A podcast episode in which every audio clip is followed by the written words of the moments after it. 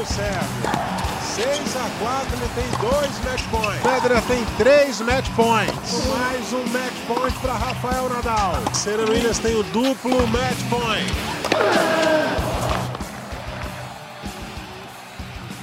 Olá, amigos, chegando com mais uma edição do nosso Match Point, o podcast do tênis, a edição de número 119, se eu não estou errando aqui as contas. É, falando de uma semana de abertura da temporada das quadras duras na América do Norte e destacando o desempenho do australiano Nick Kyrgios, que voltou a vencer né, e voltou a fazer uma grande campanha, chegando a mais uma final de torneio. Nick Kyrgios vem numa fase excelente, falando também de Daniel Medvedev, que vem tentando a sua recuperação, o tenista da Rússia. Aqui ao meu lado, Ricardo Bernardes e Narco Rodrigues, para a gente falar dessa semana de tênis. Vamos destacar também é, o, WTA 500 de São José, na Califórnia. A gente vai falar disso para você também dando aquela pincelada. Ricardo Bernardes, seja bem-vindo, um forte abraço para você. Nikirius, mais uma vez campeão, derrotou o Yoshito Nishioka na grande final é, do torneio de Washington, né, um 500 de Washington, aliás, um torneio muito tradicional, porque o nosso Thomas Koch já foi campeão de Washington na ocasião. Ele derrotou na final o grande Arthur Ashe. Esse torneio faz parte da história do tênis brasileiro. Nikirius numa campanha excepcional, derrotou na final o Nishioka, fazendo 2 sets a 0. É, ter sido finalista de Wimbledon é, deu uma impulsionada na vontade do Kyrgios, que a gente sabe que às vezes nem sempre ela está 100%, Ricardo. Seja bem-vindo.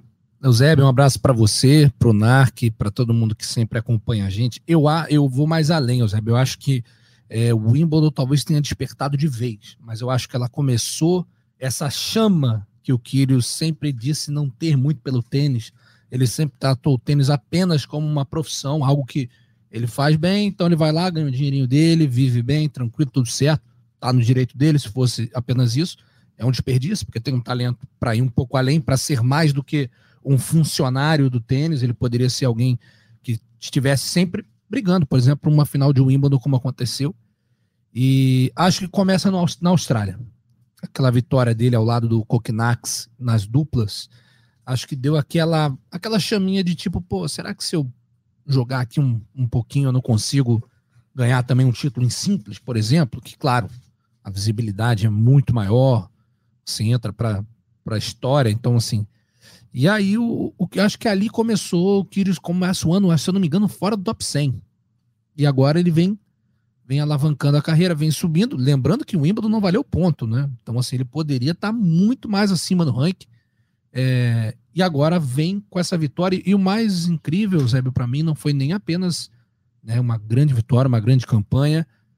E só que ele ganhou simples e duplas. Isso que me chama a atenção. Para alguém que só trata o tênis de maneira, digamos assim, vou ali, faço o meu, pego o meu dinheirinho, coloco no bolso, tudo certo. Ele poderia, de repente, avançando nas simples, falar, ó, Jack só, obrigado, mas vou ficar fora aí, porque vou me preservar, vou, vou, passar muito tempo em quadra, isso eu não gosto muito. Então, isso me leva a crer, claro, Kyrgios é um cara um pouco imprevisível, o temperamento dele, assim como de uma hora para outra chama de, ó, eu quero, possa ser, possa ter acendido, a do não quero pode também rapidamente chegar. Mas isso que me chama a atenção, é, é ele fez jogos difíceis, afinal foi até relativamente tranquilo. O Nishioka foi uma surpresa nesse torneio. O Kyrgios nas, nas, quartas de final teve um jogo dificílimo com o Francis Tiafoe, um jogo dificílimo, muito duro. E é isso que eu, que eu falo. E ali mostra se é aquele Kyrgios descompromissado. Ele, ah, tá bom, quartas de final, tô bem, tranquilo, já fiz os meus cálculos aqui, vamos para a próxima. Mas não, lutou e é aquilo, ele é uma das atrações, querendo ou não, qualquer torneio que tem o Kyrios, a gente estava falando disso recentemente numa outra edição, né? Sobre chegar número um, ah, mas tem caras que podem não ser número um que vão atrair público. E tirando o Big Three, eu acho que o Kyrios talvez seja um dos três, vamos botar assim, um complexo. 15 quadras, vários jogos distribuídos. Tira esses três do, do Big Three, certamente a quadra do Kyrios será uma das que vai estar mais cheia de espectadores. É, Nark Rodrigues, é, o jogo final contra o Nishioka foi tranquilo, ele fez dois sets a zero, inclusive ganhou o jogo quebrando o saque do japonês. Só que no segundo set, teve aquela discussão com a galera que acompanha ele. Tava lá a namorada, tava um amigo dele que acho que, que é, o, é o sparring dele, porque ele já falou que não quer ter, é, ter um treinador acompanhando, porque ele não quer que ninguém mude o jogo dele, ele não quer ficar escravo de tática, de nada, por isso é que ele não tem treinador. É, ele andou, andou discutindo com o boxe, mas acabou que, como o jogo era um jogo melhor de três, não deu tempo de, disso aí atrapalhar o desempenho do Kyrgios e ele acabou vencendo o Nishioka por 2 sets a 0. Passa a ser um nome muito pesado para o aberto dos Estados Unidos que começa no dia 29 de agosto, Nick Kyrgios, Nark. Um abraço, Eusébio, Ricardo, todos que estão sempre aqui com a gente. Só complementando ali antes de te responder, e com, também com todo respeito, o adversário é o Nishioka, né? Então não atrapalhou nada assim, no, com essa discussão aí, porque é, surpresa, ok, o Kyrgios, né? A gente tá falando bastante do Kyrgios, mas o Nishioka na final também foi. O Nishioka outro dia jogou, acho que primeira rodada, se não me engano, de Roland Garros, estava fora do top 100. Era 101 ou 102, alguma coisa assim. E agora tá na final, tá buscando subir novamente o japonês, né? Eu, eu acho que o Kyrgios, eh, ele vai ser sempre considerado um jogador com chances, nunca o favorito para vencer ou para chegar à final, sempre que for numa superfície veloz. Ah, o, antigamente a gente falava, ah, o Kyrgios tem muito jogo, ele pode ir bem num, num grande slam, mas o fato de não querer treinar, não gostar de treinar, o trai na hora que o jogo fica longo. E a gente viu vários, uma vez na Austrália, se eu não me engano, ele fez 2 a 0 2 sets a 0 um jogaço com o Dominic Thiem, no quinto set não aguentou, porque o ritmo estava muito intenso, e na Austrália sabe muito calor, e aí o físico, você tem que estar tá bem preparado, né? Dessa vez, bom, o Wimbledon, o físico na grama tudo é mais fácil, né? Mas não é tão exigido, mas dessa vez ele ganhou simples e dupla, né? E é, se a gente pensar até que, né, com, sempre com, olhando para o copo cheio, que será que as coisas estão começando a funcionar direitinho na cabeça dele, né?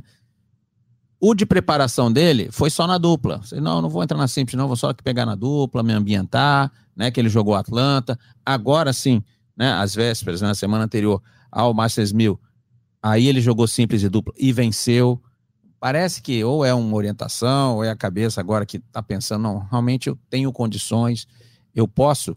Não, ele entrando, vamos acompanhar agora, ainda tem dois mais seis mil antes, acho que Cincinnati é até melhor para ele. Aliás, Cincinnati acho que ele já fez uma final contra o Dimitrov, se eu não me engano, né, o, o Nick Kyrgios.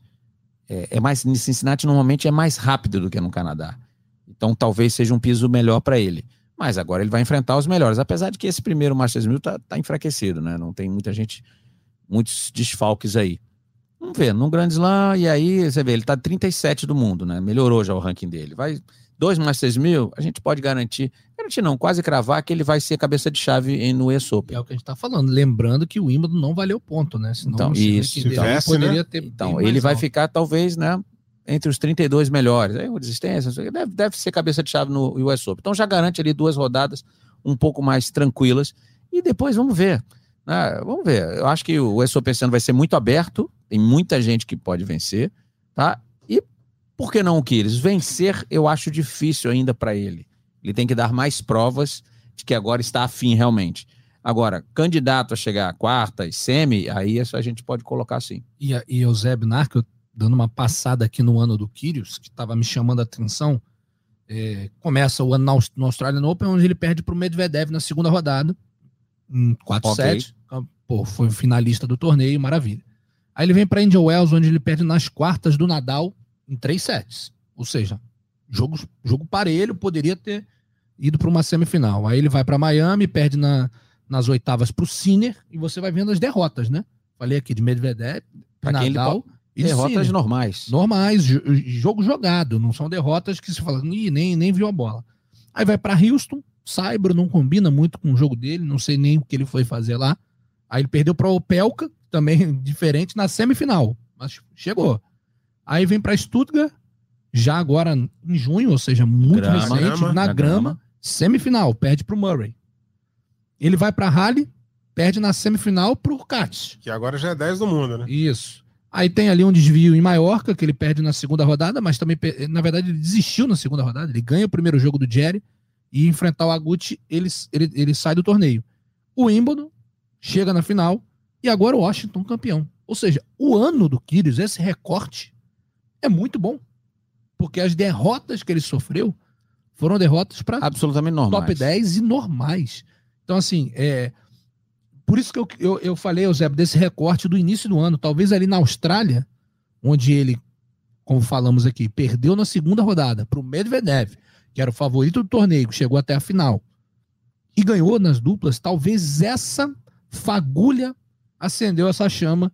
E hoje a gente está vendo um Kyrgios diferente, não de atitude, assim, de maneira geral, mas dentro de quadra, ele tem competido mais. E eu acho que os resultados estão, estão começando a aparecer justamente por isso. Ainda peca, parte física, aquelas viajadas, essa discussão que o Eusébio citou, mas alguma coisa ali tá evoluindo. Também não dá pra mudar tudo de uma vez, né? Até porque o jogador não pode perder a essência dele, né? Se você Não. mudar demais, Não. ó, vai entrar aí e não vai reclamar nenhuma vez. Aí ele vai falar assim, eu prefiro nem entrar. ah, ele vai ficar tolhido o- das coisas que, ele, que curioso dele. dessa, curioso dessa campanha dele aí é que ele, ele, nas quatro primeiras rodadas, ele enfrentou só tenista americano, né?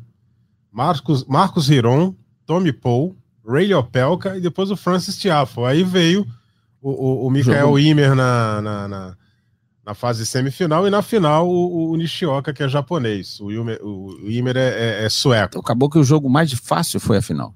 Né? Porque, Sim, sim. Porque é o Nishioka, a gente sabia. Já, na- seria, a surpresa foi o Nishioka chegar à final, realmente. Agora você vê, ele não ganhou de jogadores tão fracos assim. Obviamente, jogadores menores do que ele. Claro. Mas o Tiafo salvou cinco match points. Quando que a gente ia ver um Kyrgios com a cabeça para salvar cinco match points? Pode salvar um, dois. Cinco é bastante coisa. E detalhe, cinco no segundo set, ou seja, tinha perdido já o primeiro. Então, podemos aí de novo, sempre olhando com o copo cheio, com o máximo de otimismo, né? Pode ser diferente? Pode, tudo indica, né? O ano, como disse o Ricardo, essa, essa campanha, né? o, o- o calendário, vou voltar a Atlanta só duplinha, que ganhou a dupla, né? Ou seja, então eu acho que ele tá, ele tá conseguindo aliar o que ele, o, o que ele sabe que é a única maneira dele continuar no circuito. É a diversão, sem aquele excesso de, de treino, de É. profissionalismo, aquela coisa. Então ele está conseguindo aliar os dois, né? Então deve estar bem também na vida pessoal, sempre posta foto aí com a namorada, tudo. Então o jogador, quando tá de bem com a vida, né? A cabeça tá fresca, as coisas começam a funcionar. Talento, ele sempre teve. A gente sempre reclamou que ele não treinava. Só que agora, o treino dele acaba sendo qual? O jogo, porque ele não perde tão cedo. Ele tá jogando, seguindo, como falou o Ricardo, semi, final, semi, final. Então, ele tá treinando, só que na quadra, jogando. Então, tá deixando ele em boas condições.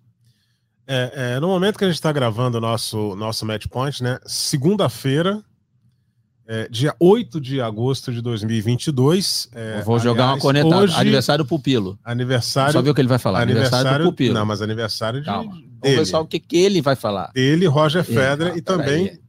de um gelo e acima. Só que é o seguinte, nesse momento que a gente está gravando aqui, a, a Beatriz Haddad Maia, a Bia Maia, fe- fazendo, fez a estreia dela é, no WTA do Canadá.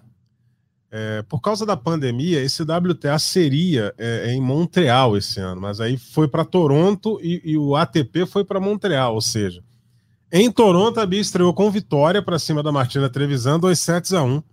É, 6-2, 2-6 e 6-2. A Bia já avançando para a segunda rodada do torneio. A Bia que vive o seu melhor ranking, né? 24 do mundo em simples, conseguindo uma boa vitória é, na estreia do torneio. É, e hoje é aniversário do Federer, feriado mundial do tênis, hein?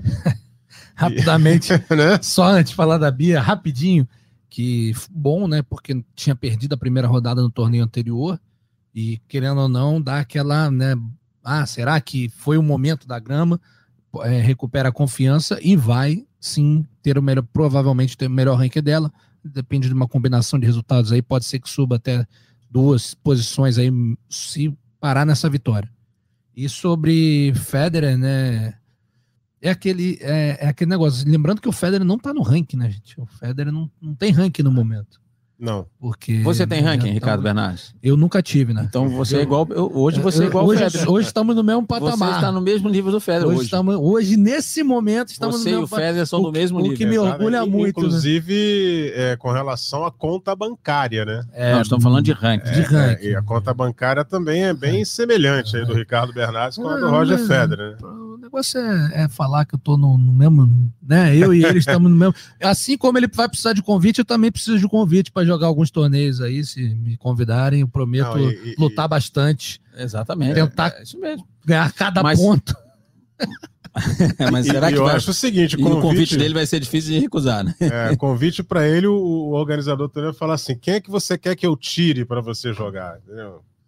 Que é para você entrar na chave, aí você escolhe. Se você quiser convidar mais alguém, você fala para mim que eu dou um jeito aqui. Tira alguém da chave e coloca. Mas agora, falando, falando mais ou menos sério, é ainda uma expectativa muito grande, né? Para ver se, se ele volta ou não volta, se volta se despedindo, se volta tentando competir porque hoje tem, né? Hoje fica difícil, né, sustentar ele, ah, o melhor da história, o melhor, porque tem dois caras que passaram ele em vários recordes, ele detém poucos, mas tem um que ele detém que nenhum deles vai igualar, que é vencer, não sei, acho que 18 vezes seguidas o favorito dos fãs, né? Então é isso, difícil, né? Eu só, eu só tô citando isso, não tô dizendo porque já sei que eu, ah, o cara tá querendo dizer que o Federer é melhor porque é favorito. Não, não tem nada, não é isso que eu tô querendo dizer. Só estou falando o tamanho dele para o esporte, para o tênis e para os aficionados do esporte, né? Ele mostra, cara, o Nadal é um gigante, é o maior atleta talvez da história de um, de um país, é um grande competidor, um gênio, um lutador. O Djokovic tem inúmeras qualidades também, é um, um jogador extremamente competitivo, que ele quer, ele gosta, ele evoluiu muito durante a carreira dele, ele era atrás, claramente, de Federer e Nadal, com o tempo ele evoluiu e atingiu o mesmo nível e talvez tenha tido num, uns anos de dominância mais impactante que nós já vimos até hoje no tênis. Só que o Federer tem isso, ele tem essa essa áurea de ídolo de todos, né? Então, de certa forma, sempre fica a expectativa, a gente sabe, 41 anos de idade, né? 41? 41? 41. 41. Ah, é, então 81, já tem, né? Então, assim, se ele conseguir minimamente competir, não de repente ganhar um título que vai ser muito difícil, já vai ser um, um alento, né? ainda mais no fim da carreira, e mostra que ele quer continuar jogando ainda um pouquinho mais. Vamos ficar na expectativa, não sei quando, mas todo mundo gostaria de ver um pouco mais de Roger Federer. E aniversário do Angelo é Assime, né? Esse aí é bem mais jovem, tá praticamente. Esse eu vou deixar pro Narc. No início da carreira. E eles dois, eles dois fazem aniversário junto com o Nigel Mansell. Nigel Mansell também é de 8 de agosto. É, Fera, o Leão. É. Ótimo. A gente não pode dizer que a Fórmula 1 é atleta, pode dizer que piloto. Olha, ah, rapaz, isso é uma discussão de arruma, anos, né? Não arruma essa briga, é, não. Não, né? mas ok, mas é só para quando é. Nossa, o Rafa um, Lopes vai vir aqui puxar um nossa orelha. atleta, tá bom, ok, vamos dizer. Não, mas não o, o piloto de Fórmula 1 ele Sim, tem é sensacional. uma preparação, não, preparação física, física é absurda. Ah, mas então, então, então tá bom. Então, o Nadal, os maiores tenistas, né, de todos os tempos, senão o maior e o Nigel Mansell também um dos melhores pilotos da história da Fórmula 1, foi campeão mundial, também é aniversário. E aí vamos ver até onde vai o OG ali acima, né? Aí em relação ao Federer, só para completar ali, para talvez clarear um pouquinho isso tudo que o Ricardo falou ali, é, o Federer agora, obviamente, tem dois que já estão acima dele em muitos números aí, recordes, tudo. Mas uma coisa, é, o, o melhor da história, acho que o Federer agora já ficou um pouco para trás em relação aos outros dois mas talvez o mais amado, o mais querido da história, aí eu acho que ele é imbatível. Talvez seja imbatível aí o Federer, né? Por tudo que a gente já viu aí, você vê essa quantidade de, de prêmio dos preferido dos fãs, tudo. Então, isso aí, aí vamos ver, é o legado que cada um deixa, né? É o legado que cada um deixa. E às vezes é a frase, né? É o melhor da história ou o maior da história. São coisas Diferentes. próximas, mas diferentes. Diferentes. Então, assim, você pode dizer o maior, pô, o cara conquistou mais títulos, que tem o tamanho do esporte, detém recordes, que aí existem algumas discussões ali.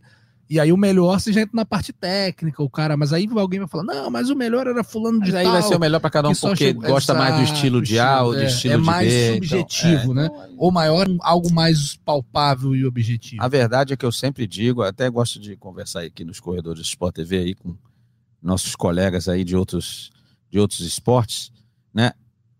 O tênis, ele vive, viveu uma coisa que não sei se eu não conheço. Pode até me dizer aí, me informar. Outro esporte no qual os melhores da história do esporte competiram ao mesmo tempo. E não foi ali um ano, dois anos, foram 15 anos. Não, se o Djokovic veio um pouco depois, uns 12 anos, vamos dizer assim. 12 anos, os melhores, 12, 13 anos da história do esporte, um esporte centenário, competiram juntos. É isso teve absurdo. no futebol, isso teve no vôlei, isso teve na nata... Acho muito difícil. A gente teria que pesquisar aqui os, os considerados melhores de- do esporte na história do esporte. Competindo juntos, não. A gente vê sempre, ah, na época do um, na época de um, na época de outro. Às vezes você tem dois grandes competindo juntos. Vou pegar um exemplo de futebol fácil, Messi Cristiano Ronaldo, mas tem o Pelé, o maior de todos. Maradona. Sim. Maradona, mas Tem juntos, a gente não, não os viu juntos, né? Então, o tênis é, é um caso à parte. É Já- realmente um Já caso que a gente parte. tá falando, tava falando de Fórmula 1 há pouco, é como se tivesse Schumacher, Hamilton, Fangio. Senna, Fangio, o Prost, todo mundo competindo ao mesmo tempo em intensidade, porque o, o, o Schumacher, Senna, durante um tempo se cruzaram ali, Prost, então, mas assim, de maneira geral, é como se todos estivessem Juntos. juntos ao mesmo tempo e competindo E em não alto foi nível. num ano só. Exato. Essa é a história. isso não foi num É. ano, dois anos, foram ma- 10 anos no mínimo, 10, 11 anos, assim, Exatamente. em altíssimo nível, disputando cada torneio. Ainda teve, ainda teve gente que tentou entrar nisso aí, mas não conseguiu sustentar, né? Não conseguiu segurar a onda, que é o caso do Andy Murray. É, tivemos foi outros que- é, ali que, que de vez em é, quando faziam uma surpresa furavam aqui, uma aposta, surpresa. né? É, mas, mas, comparando, a distância é muito grande. A gente tá falando de 3 É. Murray Né? pro, pro terceiro lugar é o Federer com 20.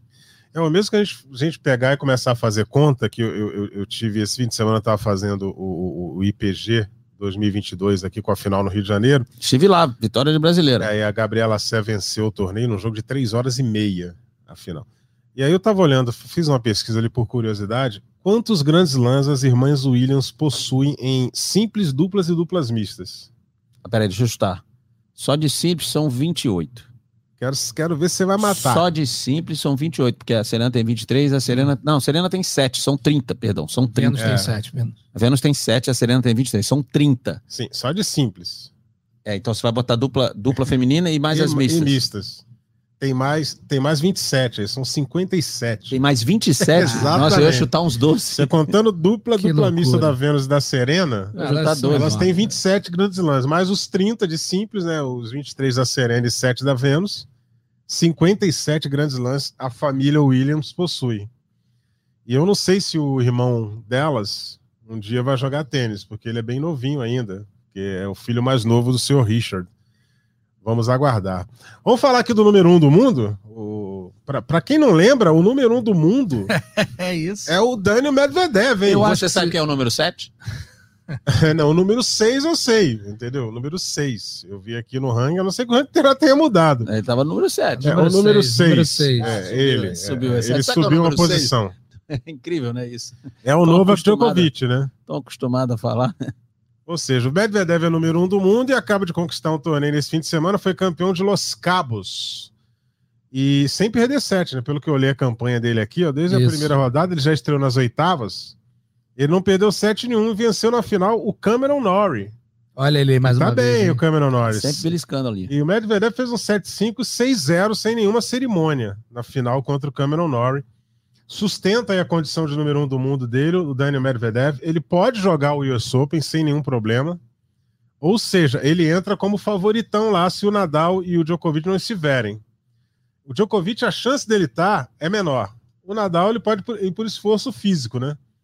Porque o Nadal tá com problemas sérios aí de lesão, enfim. Não sei se o Nadal vai conseguir solucionar isso aí até o início do torneio. A gente está gravando esse programa no dia 8, daqui a 21 dias começa a chave principal do aberto dos Estados Unidos. E aí o Nadal ainda não falou nada. É. E em relação ao Medvedev, né? Ficou aí praticamente dois meses sem competir oficialmente, né? Já que o Wimbledon não pôde participar e optou aí por não, não, não- não jogar torneios menores durante um tempo, agora voltando e voltando com título, um torneio assim que pegou uma chave relativamente tranquila para ele, né? Como o Eusébio falou, saiu de Bay, depois pegou o Hidikata, o australiano, Berantes, aí o Kesmanovic e na final o Cameron Norrie. Então, na final, ele já foi um pouco mais testado por um cara que está em ritmo de competição, que tem competido muito bem. E ele tem uma missão árdua, né? Que é defender esses dois mil pontos aí, consequentemente, o posto de número um. Aliás, o, ele, ele passou, ele se tornou, com essas semanas consecutivas agora, recentes, como número um, o russo que mais tempo permaneceu Olha, no topo do ranking, né? Que- Passou é? Davidenko, Safin, Passou todo mundo, Kafelnikov, curioso, Davidenko não? chegou a ser um? Davidenko não, não. sei, não. Davidenko Davidenko não. acho que não O chegou a ser. Kafelnikov foi muito pouco tempo. pouco tempo, Foi- e o Marat Safin foi foram- mais tempo. Exato, mas o Medvedev já, já passou todos eles. E só que é, é, ele, eu acho que aquela derrota na Austrália deu aquela parecia que ele ia se impor um pouco, né? Pela maneira como ele ganhou do Djokovic no ano passado e fazia um Australian Open brilhante, abre fácil do Nadal naquele jogo histórico. E depois os resultados esse ano não, não foram tão bons assim. Você viu o Medvedev perder, por exemplo, final recente na grama pro Hitvonen, que foi Hitvonen, não? Como é que é? Hithoven. Isso, Richthofen. Richthofen. Richthofen. Então, ele perdeu em Hertogenbosch e depois perdeu a final de rally pro Urkaz. Então, os resultados não, não foram o que a gente esperava depois de um fim de ano espetacular e dele assumir esse número um. Mas é um dos favoritos. A gente tá falando, tá muito aberto, né? E eu acho, provavelmente também o Djoko- Djokovic, né? Tá treinando na expectativa, mas até agora não tem autorização. Então, e conhecendo um pouco até da pressão popular, principalmente do estado de Nova York, né? Onde tem um- um- uma característica intensa política ali, eu acho que ele não vai conseguir essa autorização, consequentemente Djokovic vai ficar fora do seu segundo grande slam no ano e o, e o Medvedev vai ter uma chave ali onde ele vai ter que impor o jogo dele, mas todo mundo também vai se motivar. Você vai para um torneio, vamos supor aqui. Não vou botar, vamos ver o ranking aqui no momento, tá? No momento Medvedev é o número um, aí você tem o número dois, o Zverev, Tá que voltando, né? Começou tá a treinar voltando, já, mas mas ainda não tá. competir uma lesão muito grave, em sets. 20 É. dias ele tem que estar pronto. É Não, difícil, difícil. é difícil.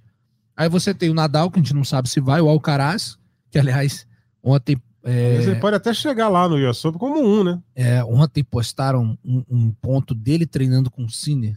Uma coisa espetacular, de uma intensidade, e o Sinner ganhou ponto, só queria deixar isso bem claro. O Sinner, o Sinner O atrapalha Sinner já a vida tem o, dele. nu- o é. número, já tem o número. Tem o do número cara. da, da- tem o número do cofre. Exato. Aí Tsitsipas, Djokovic, Casper Ruud, Rublev, Leacim e Urkaz. Vamos botar os 10 melhores aqui. Vendo que Djokovic provavelmente não joga, Nadal não se sabe, Zverev não vai estar a ponto.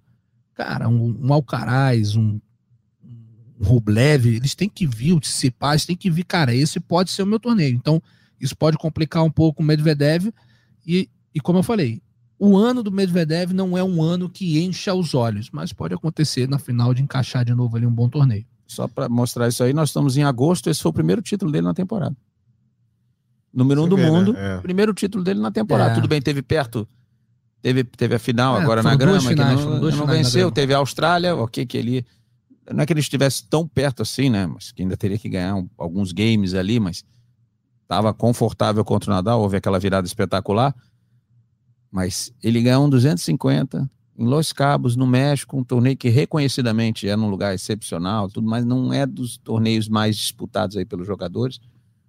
A maioria É, não é o maior torneio mexicano, né? Agora, se a gente né, pensar ali, você vê, o Medvedev, e a gente tá falando de duas Open, tá? Tem agora Canadá. Ele tem mil pontos para defender aqui, Canadá. Então, Sim. na verdade, são três mil pontos nesses torneios. Então, ele pode perder a posição? Pode. Pode. Mas quem é que pode ultrapassá-lo? Quem não tem quase nada para defender, que ali embaixo é o Alcaraz. Com a distância hábil, né? Para poder só somar e ultrapassá-lo. Né? Porque os outros, né? O Berretini foi semi, eu acho também no, no, no US Open, também tem alguns pontos para defender. Então, eu acho que é- tem vários lados. O Medvedev, bom, posso repetir É, meu ele teria título? que perder uma primeira rodada, né, para assim. É, perder ele pode, ele pode, ele ali. poder pensar, pô, posso ser campeão novamente no Grand Slam, num torneio que eu gosto. É bom lembrar que ele chegou a uma outra final. Tem- ele tem um vice Ele e um perdeu título. uma pro Nadal Isso, lá. ele tem um vice e um título. É, Pode vencer. Provável, muito provavelmente o Djokovic não estará. O Nadal, se tiver, aí sim é outra história. É um competidor, tem bastante chance. Tá? E os outros, naquele piso, ele vai igualar com qualquer um deles. Com qualquer um deles. Né? Qualquer um. Obviamente que outros também poderão ir bem, mas ele no mínimo, iguala, no mínimo, iguala com todos os outros. Então, pode, pode. Espero, acompanhe o Ricardo aqui, que os outros pensem na oportunidade que vão ter caso o Djokovic e o Nadal não joguem. É, e aí são muitos que podem pensar nisso. Inclusive, o que a gente acabou de falar há pouco, o Kyrgios. É, exatamente. E de repente um americano, né? Porque tem tanto tempo que um atleta local não leva. Acho que o último foi o Andy Roddick lá em 2003, né? 2003. Mas aí Tem muito tempo. a gente não pode condenar muito o tênis norte-americano. Não, Sim, claro a que não. concorrência. né? Nossa, nossa. A concorrência. Você vai condenar um tênis que tem resultados Não, é a maravilhosos, né? concorrência. Vai fazer o quê? Até porque eles têm tá, com uma safra interessante de jovens e bons jogadores, Sim. né? A gente Estão com volume. Taylor bastante. Fritz, é, o Tiafoe. Tommy Gosta ou não gosta, o Opelka, isso. é, Brooksby. Então eles têm um- uma variedade grande de jogadores. O que eles não têm atualmente é um protagonista. O Cresce, É, é americano. Cressy. É, nasceu em Paris, mas joga pela bandeira americana. É, então, assim, É muita gente ali. Eles têm uma, uma quantidade boa de bons competidores, mas aquele cara que você fala, pô, esse aí é favorito, é isso que tá faltando um pouco pro. Eu acho que americano. agora vale até depois a gente recontar aquela, lembra aquela é, disputazinha de mais de países com mais jogadores no top 100? Ah, o Narc é impressionante. Assim, eu não sei se ele tá vendo o que eu tô fazendo nesse Não, não momento tô no vendo, não. computador. Ele não tá. Mas Mas, a tava- gente sempre fez. Nos últimos É, anos era sempre é. França e, e- Espanha. e Espanha. Eu- França e Espanha. eu França e tava- Espanha. Eu tava Nos exatamente últimos anos estava por ali. tentando abrir aqui para ver quantos. É, o- que eu falei de vários jogadores no top 100, eu queria exatamente saber quantos jogadores Os os Estados Unidos, os Estados Unidos seis estão. ou Vamos sete, ver aqui. pelo menos. Já, já- assim que chegar, eu, eu falo aqui, ó. Já tô abrindo aqui, vamos lá. Olha só. Olha, ih, rapaz, é até mais do que eu pensava, hein? Nossa, é muito. Tem uma nossa. fila, né? Eu tô vendo de longe aqui só. Tem, tem uma fila grande aí. Vamos lá, a gente tá com meia hora de podcast. Talvez eu citando todo mundo, a gente consiga. Não, acho antes que dá. 45 antes de já acaba. 50 minutos. Só Vamos contar. rapidamente. Taylor Fritz, Sopelka, Tiafoe, Cresci, John Wisner, Tommy Paul, Brooksby, Sebastian Corda, Marcos Giron, Nakashima, Mackenzie McDonald, J.J. Wolf e Dennis Kudla. Esse J.J. Wolf é uma figuraça, né? É, esse, esse é, uma- esse é uma Em troca figura. de mão pra bater. É, é. É o J.J. É o quê, 12? Lobo. Não mais, cara. 13. 13 Era- era- jogadores. Num determinado no top 100. momento, a Espanha teve Tinha 12, 13. é 12 ou 13, Teve é. 13 entre os 100 do mundo. Cara, é até Talvez mais do que eu pensava. E aí que a gente tá no falando, né? De, de tem volume, mas não tem protagonista. Se você falar assim, ah, US Open, ah, o Taylor Fritz tá jogando um bom nível. Beleza. Pode chegar longe. Dependendo da chave, pode. Acredito que ele vai ganhar? Não. Opelka, pô, tem um saque. Pode chegar longe? Pode. Sim, mas se a gente contar essas ausências possíveis que a gente É, tá falando aqui, é aí é uma ranking, questão matemática. Sim. Pelo tamanho Sim, da chave, você claro. vai botar 13 jogadores, É. fora os wildcards, atenção, fora os wildcards, fora, o, fora os que podem vir do quali. Então, ou seja, numa chave de 128, né? Tem um monte 13 de pelo jogador. menos. Então, tre- então já, já aí, tem 13 gente, garantidos. Aí, ach- não ach- um US Open, grande chance de ter muitos desfalques. Por que não pensar que chegar numas oitavas e ter quatro americanos, por exemplo? Por que não? Oitavas É, são o- 16 jogadores, por que não? É, a, a Espanha continua tendo aquela legião, né? é, Entre os 100 melhores do mundo, né? É, capitaneados ali Tem pelo- 11 é, jogadores. Tem 11. A Espanha já há anos, é, né, é, assim. Isso aí já é uma tradição espanhola. A França também é um país que costuma ter muita gente Ou seja, tá, é, 25% do top 100 é composto por americanos e espanhóis, né? Você vê que duas escolas ali fortíssimas, a diferença é que a Espanha hoje tem dois protagonistas, né? Um, o protagonista mor, o maior Sim, de todos que até ainda é o Nadal, né? o Nadal e um que tá surgindo aí com muita força, que é o Alcaraz. Ou talvez os Estados Unidos tem volume, mas não tem competidor all around, vamos dizer assim, que eles consigam ir bem nas quadras lentas. A Espanha Sim. não. Tem muito e tem alguns que conseguem jogar no altíssimo nível também nas quadras duras, quadras mais rápidas. É interessante. Bem. É, A França tem, tem uma galerinha ali também, Oito. né? Oito entre os 100, o que Deixa- já é bom demais. deixa eu ver né? uma galera aqui, É, a ó. Itália agora, a Itália A talvez- Argentina vem numa boa fase também. Sete. Se- sete entre os, entre os, Entre os os 100 100 do do mundo, né? E aí são nomes que a gente já fala aqui sempre, né? É Diego Schwartzman, Francisco Cerúndulo, é Sebastião Baez, Federico Coria. É, agora a gente está começando a falar um pouco de, de Pedro Casim, né? E, e, surpreendentemente, tem dois nomes ali, ó. O Echeverry e Echeverry, o. E a gente já cheguei até a colar. E o outro serúndulo. O, o, e o irmão do. O irmão, é. que, o, o, mais novo. O Francisco tá 25 do mundo. É, o Francisco tá num, num, excelente ranking. E a gente vem falando também muito do tênis italiano, e eles têm uma, uma, uma, boa galera entre os 100 melhores do mundo, né? São, são cinco caras ali, mas são cinco caras que a gente fala o nome e todo mundo já conhece. E Quem aquela... acompanha tênis já sabe. E a estratégia que a gente já falou aqui, já me informaram ontem, lá no IPG. Perguntei lá, usei algumas fontes. É. 40 torneios ATP por ano na, na Itália. Itália. Foi, foi assim 40. que o tênis cresceu lá, né? E, e, e passou 40. pro resto do mundo. 40. E olha, vou te falar, tem uma. Eu abri aqui também os que estão entre 100 e 200 do mundo, que aí é uma é legião italiana. É. E já, já aponto alguns garotos aí que em breve vão ingressar no top 100.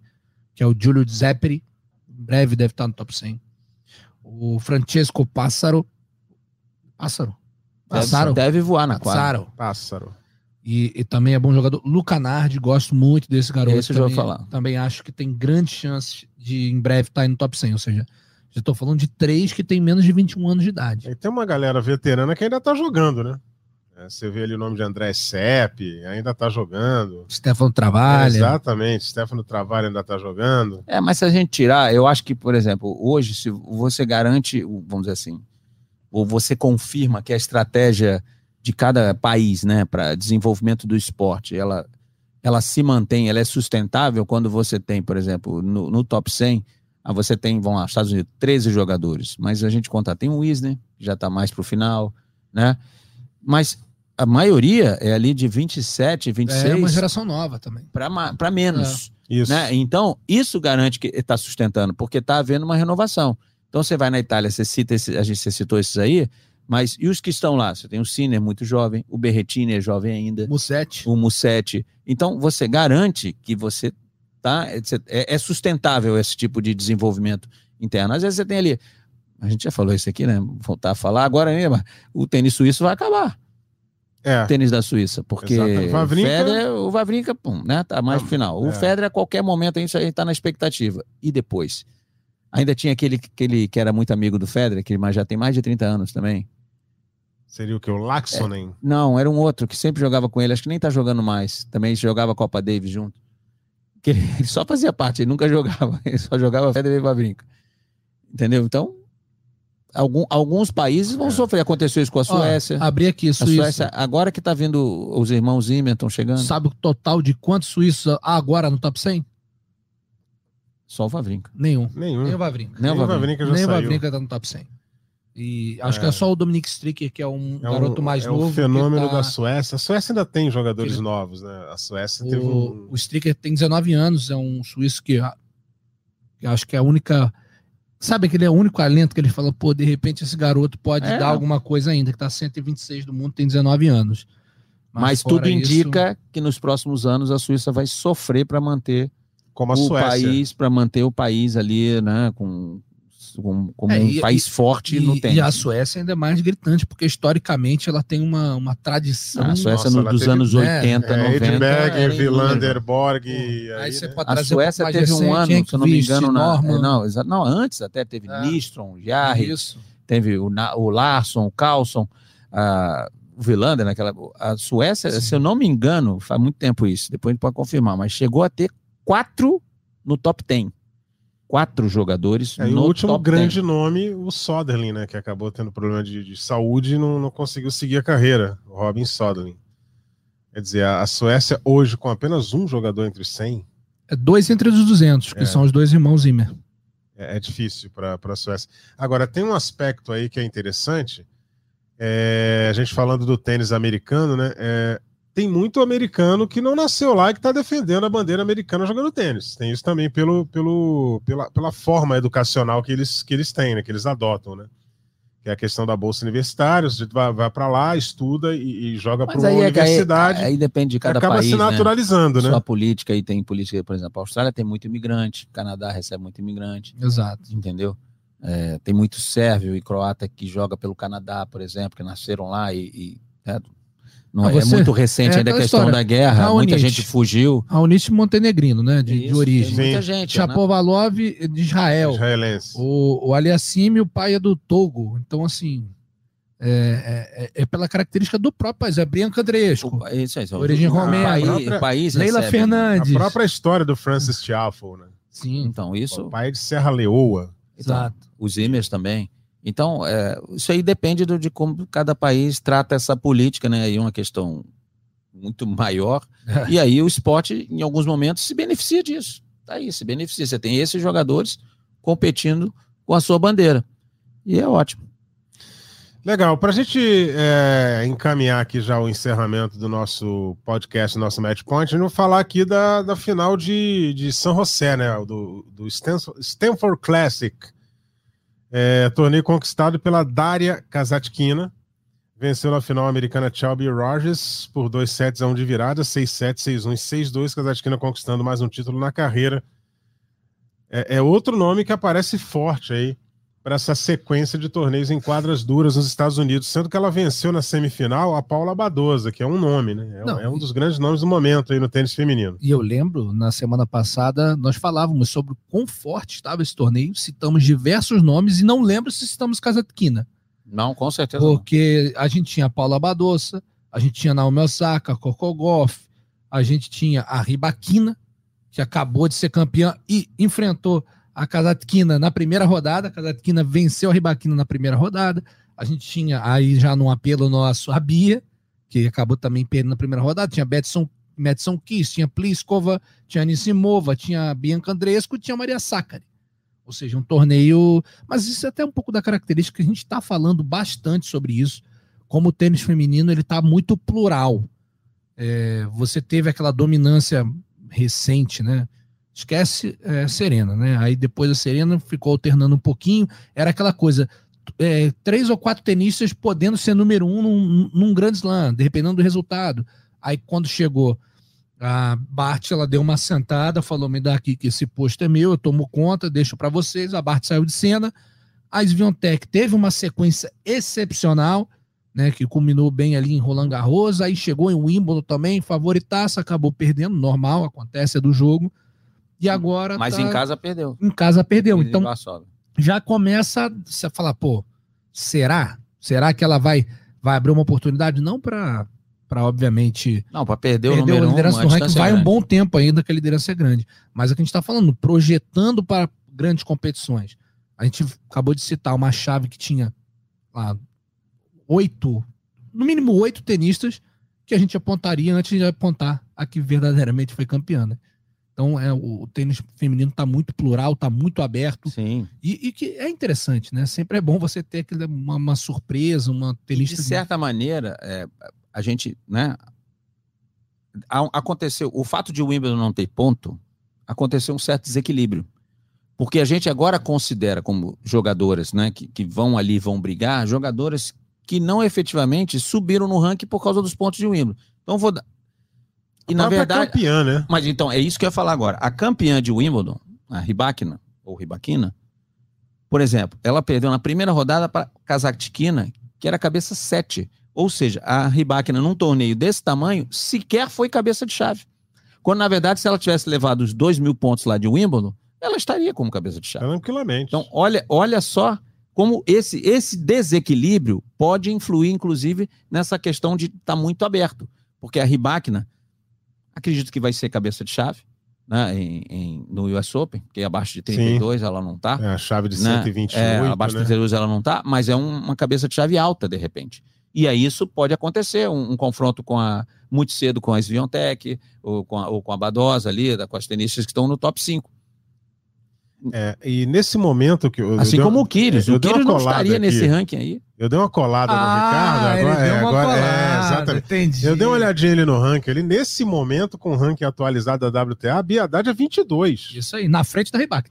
na frente da Ribakina, que é número 27. Não, pois é. Então, vai ser seja, cabeça é o de chave melhor alta. ranking da carreira da Bia, né? Se ela sustentar bom resultado nesta Se semana ganhar mais uma rodada do do... Canadá, porque agora tá jogando torneios que ela não estava conseguindo jogar. É. Então, o fato de entrar na chave, qualquer vitóriazinha, ela é muito pum. bom para ela. como ela tá lá em cima agora, essa galera que tá lá em cima já tem, já está há algum tempo. Então, ela, ela, ela é nova ali e muita gente já está ali. Então, esse pessoal que já está, está defendendo. Está defendendo. Então, às vezes, ela sobe sem, sem ganhar. Por exemplo, ela subiu da, da semana retrasada para a semana passada com aquela derrota. Exato. Subiu no ranking. Porque teve gente em cima que desceu. Teve um ranking Sim, congelado. Tem lembra gente que também, defende tem- ponto, enfim. E aí tem essa alteração no ranking. Agora, é, é, o ranking da WTA, eu continuo achando ele meio estranho. Esse, esse, esse- top 10 é, é super estranho. Embora eu considere que a Iga Swiatek, ela tem um ranking que é proporcional ao jogo que ela tem. Não, não é o caso de, de Agnieszka Radwanska, por exemplo, que o ranking dela era melhor do que o jogo. Sim, sim, sim. Mas, de certa forma, Eusébio, essa, esse top 10 da WTA, ele premia muito regularidade. Sim, Porque, como a gente tá falando, a gente tava numa dominânciazinha da Bart, aí a Sviontech tava muito bem, e as outras, ah, não ganhou o torneio, não ganhou, mas chegou à quarta de final, chegou semifinal. Eu lembro do fim do ano do, do, do- de 2021 da Sakari e da Badossa. Muito do ranking das duas hoje, a Badossa número 3 e a Sakari número 4, vem de um fim de ano espetacular que elas fizeram. Ou seja, agora elas vão ter que defender. sim. Pode ser que caia um pouquinho. Então, está tudo muito parelho. A diferença da, da conta vento, por exemplo, para Arina Sabalenka? Sabalenka, vamos lá, de 2 para 6 é menos de mil pontos, ou seja, um torneiozinho bem jogado e mal jogado de uma pode fazer, pode mudar muito esse ranking em breve. A, a diferença da Sviontech para a É, é que é um abismo. quase né? o dobro, A, a da né? 1 para É. 2 é. quase o dobro, né? Quase o dobro. Então ela tá, É. tá com uma, uma margem muito boa ainda aí. E a gente tem ali o top 10 fechando com a Emma Raducano, que é a número 10 do mundo. E é isso que a gente está falando. Ela fez o quê? Ela fez um torneio espetacular, ganhou o US Open, 2 mil pontos na Tá se conta. sustentando ali até hoje. Hoje ela tem 2.772. Fazendo uma matemática simples aqui, que não, não vai ser tão assim, se ela perder tudo isso, ela vai para 772 pontos. Ou seja, no momento, Cá. 772 pontos. Tô, tô indo para baixo, ó, cheguei aqui. 772 pontos, ela estaria em- na posição número 79 do ranking. E que talvez, É. se você jogar os resultados recentes que ela vem tendo, não é nenhum absurdo ela estar é, nessa, é, ali é abaixo um- dos 50. É uma realidade Então, tô dizendo, plausível. Não dar pontos em Wimbledon, no feminino, também. Um desastre. Um desa- Aqui, tô vendo a chave, tá, que eu tô vendo aqui para ver com quem a Bia joga agora, já que ela venceu. Ela vai pegar a vencedora de Storm Sanders ou Leila Fernandes. Tá? Leila Fernandes é mais e, se- enjoada. e ela né? tá na chave da Sviontech. Caso vença esse, ela pode ganhar, jogar a terceira rodada contra a Sviontech. Só que, olha quem jogou quali, que vai enfrentar a Kudermetova na primeira rodada, e aí depois pega a Sviontech. Alia Tomljanovic, que foi Sim. quartas em Wimbledon. Então, não dar pontos em Wimbledon desequilibrou um pouco, porque são jogadores que estão num bom momento, a confiança lá em cima, porém que isso, como não refletiu no ranking, elas estão saindo soltas na chave. E a Tomljanovic jogou quali. Olha, teve que jogar quali para esse torneio em Toronto agora, esse WTA 1000. Esse é o cenário do tênis feminino, né? Com, com as 10 melhores do mundo e a gente já projetando aí é, o desempenho delas no aberto dos Estados Unidos, torcendo muito para a Biadade, né? A Biadade já entrando entre as 22 melhores tenistas do mundo com esse resultado de primeira rodada no, no, no WTA 1000 do Canadá, que está sendo jogado na cidade de Toronto nessa temporada de 2022. É, Alguma consideração final aí, Narco Rodrigues e Ricardo Bernardes? Alguma rapidinha aí para a gente encerrar o nosso match point? Consideração final? Sim. Cuidado. Eu vou. Esse é um. É apenas como eu, eh, de certa maneira, interpretei. O fato do Djokovic ter, de- ter, eh, desistido do Canadá, me parece que ele já admitiu que não vai ficar fora Já do, jogou- Open. Porque lá no Canadá você tem a exigência do Porque se passaporte se ele ti- vacinal, se, né? se ele tivesse alguma esperança, faria todo sentido ele ir para o Canadá.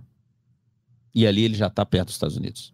Agora, e fazer é, esse torneio. Como ele não foi, imagina essa semana agora, negociações, será que vai? Mas é uma questão que é, isso é do país, é uma decisão política, não, não, não tem como, é decisão de saúde.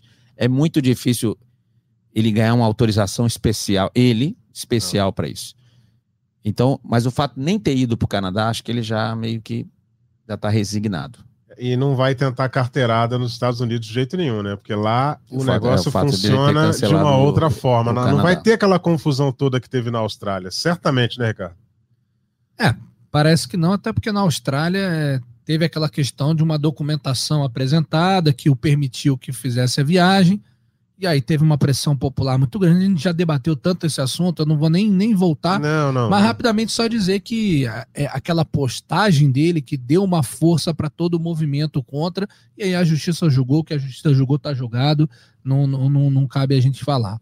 Só para complementar, falando um pouquinho também, sempre que eu gosto de, de citar o tênis brasileiro, que aos poucos a gente vai, vai tentando trazer novos nomes para o cenário. Citei que o Pedro Boscardin recentemente ingressou no top 300, né? Primeiro ano dele efetivamente como profissional, então é um, um feito, uma coisa interessante.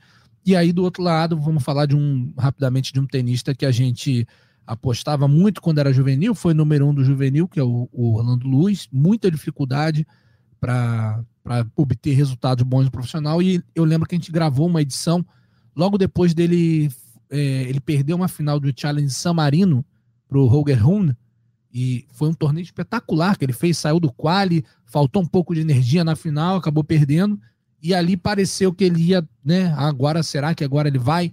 Acabou não indo, e caindo os pontos de San Marino, que se cai ou essa semana ou na próxima, né, é, a próxima segunda ou a outra, se ele não conseguir nenhum bom resultado nas próximas semanas, ele vai ficar aí fora do, do top 500. Então, começa ter uma vida bem difícil. Lembrando que o Orlando né, foi uma grande promessa do juvenil, jo- jogava um tênis de altíssimo nível, mas no profissional a coisa não está andando da maneira.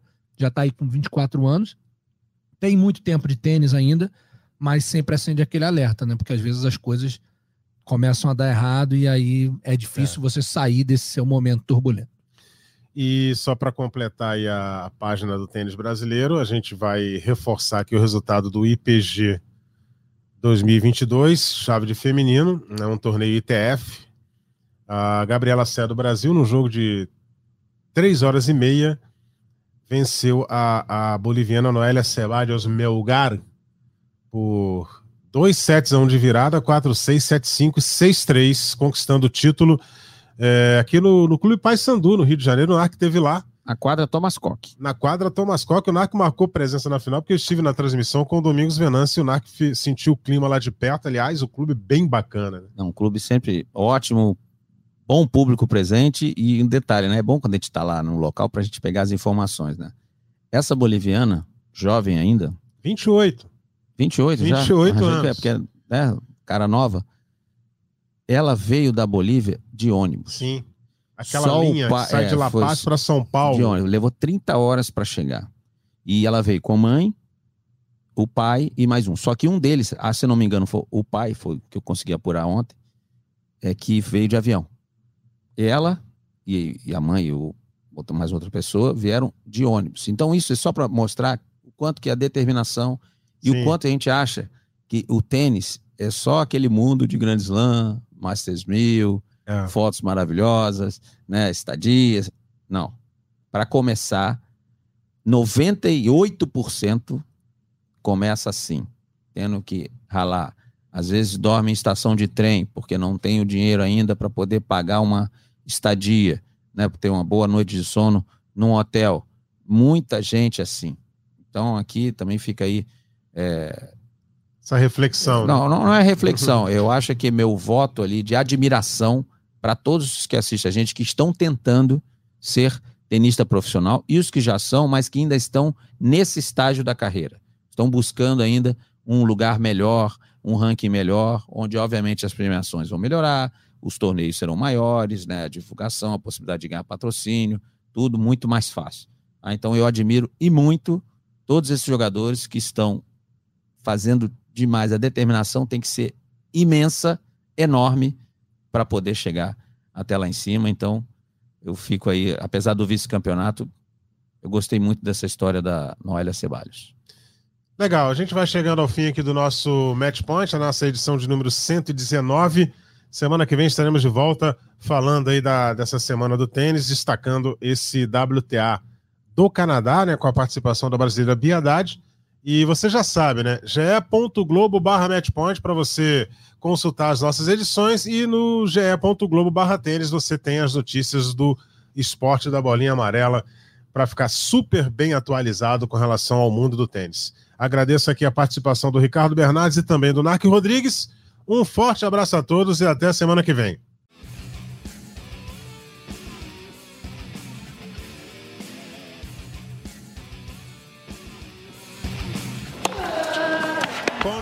De saque e voleio para fechar o jogo em 2 sets a 0.